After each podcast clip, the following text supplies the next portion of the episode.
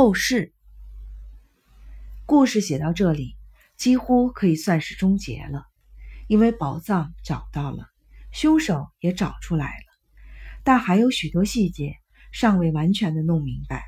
诸位读者也一定有许多的疑问，因此我决定一边回想，一边把那些事情写在这里。在此之前，我想说一说我们被救的经过。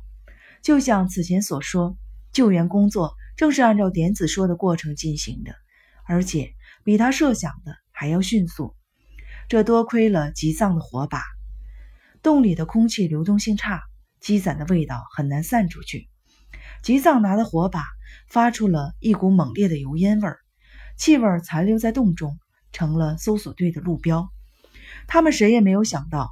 老周和吉藏竟然会为了去抓我而潜入了鬼火之渊的深处。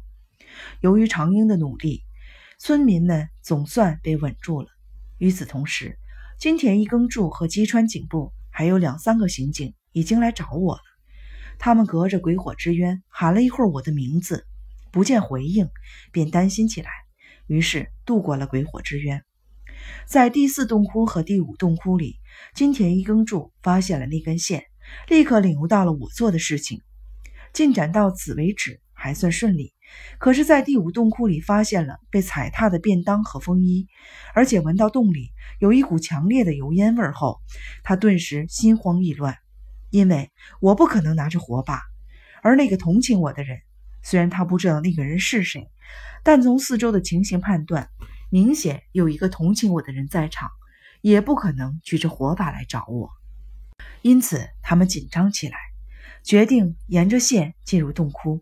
他们很快就走到了两个洞窟的汇合处，那根线到这里就断了。油烟的味道成了路标。金田一耕助十分的小心，以防万一。他一路依旧拉着线，就这样一直走到了塌方的地方。所幸塌方的范围不是很大，他们的喊叫声和脚步声虽然很微弱，但还是传到了我们的耳朵里。我们用尽全身的力气敲打着壁洞和地面，只喊得声嘶力竭。就这样，他们知道塌方的对面还有人活着，便火速地组织了救援队。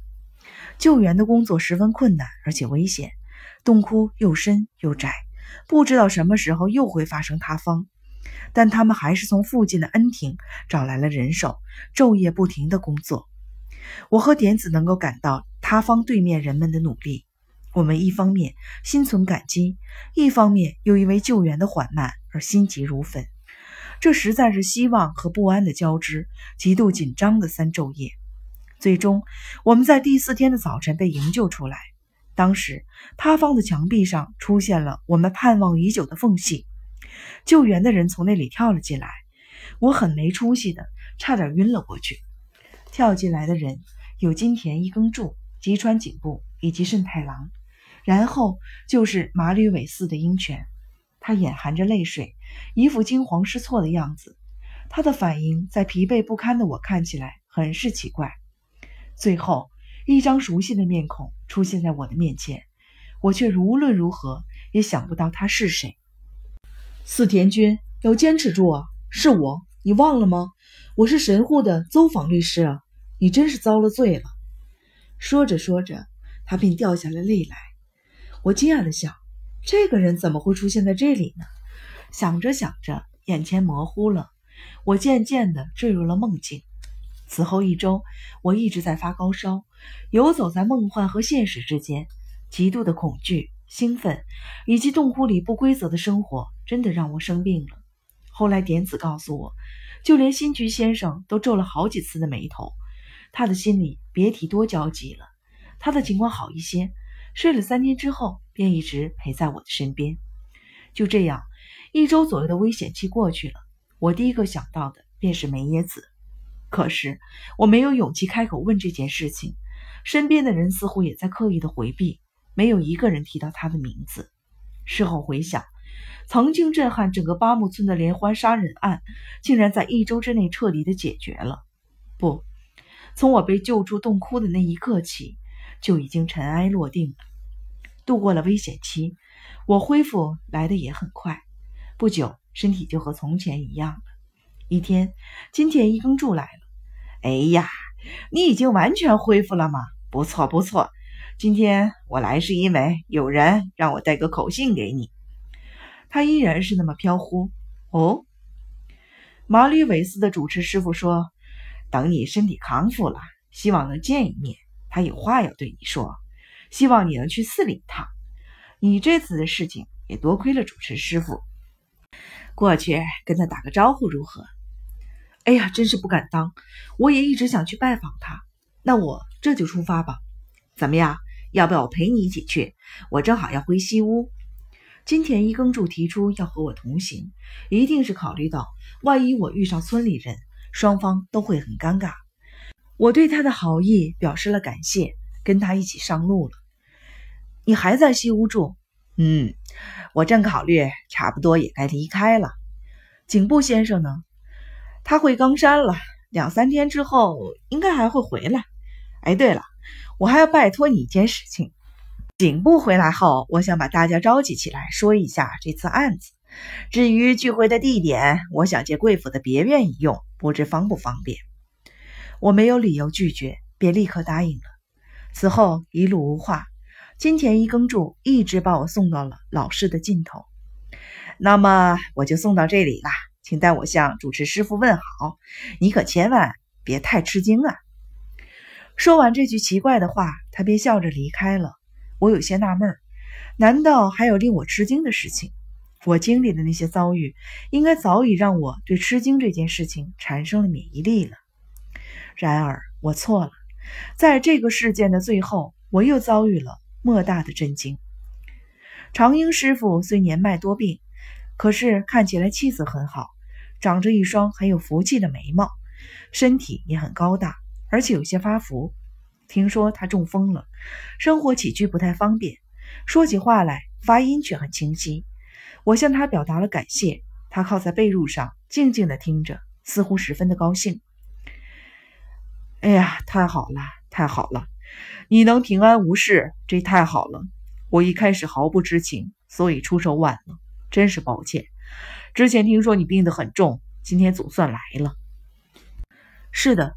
听说您有话对我说，没错，鹰犬，你在那里慌什么？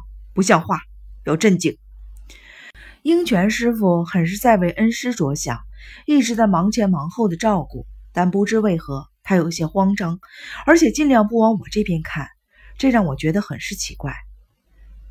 陈明阳，我要说的就是关于鹰犬的事。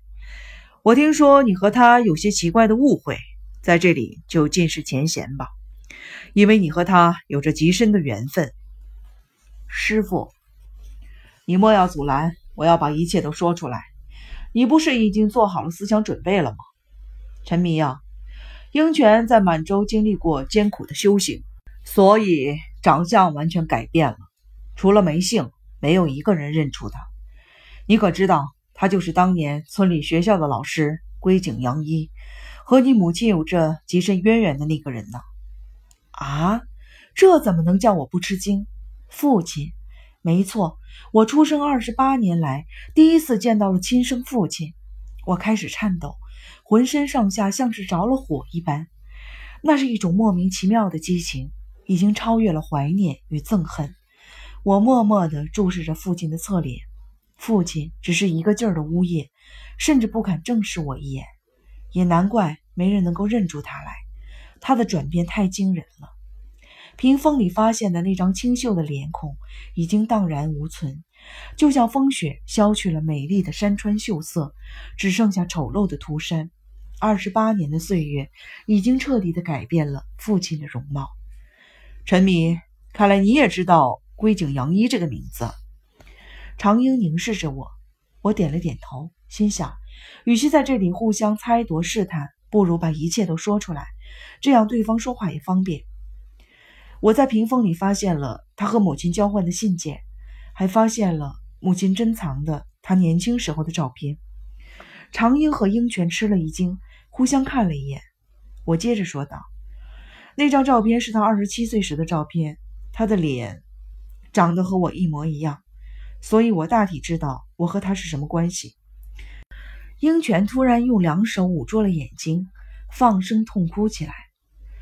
常英责备道：“成何体统？控制一下你的情绪。”陈迷啊，有些话不用说的那么透，但既然你都知道了，那就好办了。鹰泉，不应该是归景，在二十六年前那件事发生的那个晚上，住在这里，躲过了一劫。他觉得那件事终究是由他而起，便立誓出家，逃出了村子，做了和尚。他想经历最苦的修行，便深入满洲的腹地，做了苦行僧。后来战败了，他被强制送回国。走投无路之下，便投奔了我。也正是因为这个，他觉得这么多年来，他一直丢下你不管，实在是对不起你。但毕竟事出有因，你就原谅他吧。鹰犬还在哭泣，我也甚是心酸，点了点头。那么，咱们就来说说这次的事吧。鹰犬听说东吴的两位老夫人在寻找你，并且要把你接回来，吃了一惊。关于你的身世。在当时就有许多的谣传，这件事小梅夫人、小竹夫人还有九迷应该早就知道。为什么以前对你放任不管，到如今又把你找回来呢？他越想越觉得不安。正好有事要去神户去办，就顺便调查了你的性格品行。也就是说，他也不知道你到底是谁的孩子。其实，如果他能亲自见见你，就什么都明白了。长英苦笑了一下。我决定敞开心扉。原来如此，我大体明白了。但有一点我不明白：莲光寺的红禅师傅被杀时，为什么你会觉得我是凶手？鹰泉闻言，露出了痛苦万分的表情，向师傅投去了求助的目光。长英向前欠了欠身。这件事情，鹰泉也跟我说了。你来村子以后，英泉时常见到你。也渐渐明白了你是他的孩子，英泉说，这让他十分害怕，仿佛以前的罪孽都清楚地摆在了眼前，令他十分的煎熬。另外还有一件事情在折磨着他，那就是他不知道你是怎么想的，你是否知道自己身世的秘密？不，如此轰动一时的惨剧，你不可能不知道。那么，你一定也知道自己不是要葬的孩子。明明知道这个事实，却还恬不知耻的想要继承田志健家的财产。一想到这个，鹰犬就害怕的不得了。他觉得你是个天衣坊那样的恶人，为了侵占田志健家的财产不择手段，是个不惜杀害自己外公和哥哥的可怕的怪物。而这个怪物竟然是他的孩子。就在他被自己过去的罪孽折磨的痛不欲生的时候。莲光寺的红禅又在他的眼前被毒死了，于是他误以为你知道他是你的父亲，并且想要下毒害死他。英泉是这样想的：若是他不小心说出来自己是你的父亲，就会妨碍你继承田之健家的财产，所以你才想要除掉他。那段时间，英泉对你的为人不是很了解，深深的陷在了各种苦闷和烦恼之中，所以你就原谅他。原来那个时候，父亲责备的不是我，而是他自身所背负的过去的罪恶感。想到这儿，我便原谅他了。我明白了，若是一开始我就知道自己不是田之健家的孩子，无论别人怎么劝我，我也不会回来的。我还有一事相问：从洞穴悄悄地潜入别院的那个人是你吗？姐姐捡到了你丢下的那张密道的地图。究竟是怎么回事？长英做了解释。陈迷啊，人呢，就算积累了很深的修行，也很难摆脱苦海。鹰泉本以为已经忘了过去的一切，正因为如此，他才回到了村子。可是随着时间的推移，他的心情渐渐的平静下来，又开始思念阿赫，你的母亲。你母亲贴在屏风里的书信是两个人之间的秘密。当他得知那扇屏风还放在别院里，便迫不及待地穿过地下通道去看那扇屏风。特别是你回来后开始住在别院里，他越发的怀念，时常在地下通道里徘徊。对了，那次你春代和李村家的点子在天狗之鼻看见他的时候，也是因为他想见你，所以在地下通道里转悠。结果听到了可怕的惨叫声，他害怕的不得了，连走路都不敢发出声音。没想到正好被你们看见了。他有这些举动，都是因为太想念你了。你就不要再怀疑他了。我想起那天晚上掉在我脸颊上的热泪，顿时觉得眼角湿润了。我默默的点了点头。原来是这样，我还以为他在寻找宝藏。啊，关于这个，鹰犬终于开口了。他用低沉的声音小声的说道：“我年轻的时候也曾热衷于寻宝。这座寺里一直流传着奇怪的地图和和歌。我曾经得到师傅的允许，将它们誊抄下来。”然后不顾一切的在洞穴里四处寻找，但那些都是以前的梦想。现在我已经不再做那种不切实际的梦了。不，那不是梦，的确有宝藏。长英的语气很坚定，他仿佛想起了什么，面向我说：“我想起来了，陈迷，这次你和点子被困的地方，或许就是宝藏所在的地方。”因为听那些前去挖老周和吉藏尸体的人们说，那里以前也发生过塌方。那是人们发现一具古老的人骨，旁边散落着一些水晶念珠，所以人们就怀疑那是个和尚。再联想一下寺里流传的那首和歌：“进入宝藏之山的人要领略龙之恶的可怕。”我总觉得发生塌方的地方就是龙之恶。如此一来。你们被困的地方，应该就是宝藏的所在地了。虽然有些对不起长英，但我并没有回应，而是默默地垂下了头。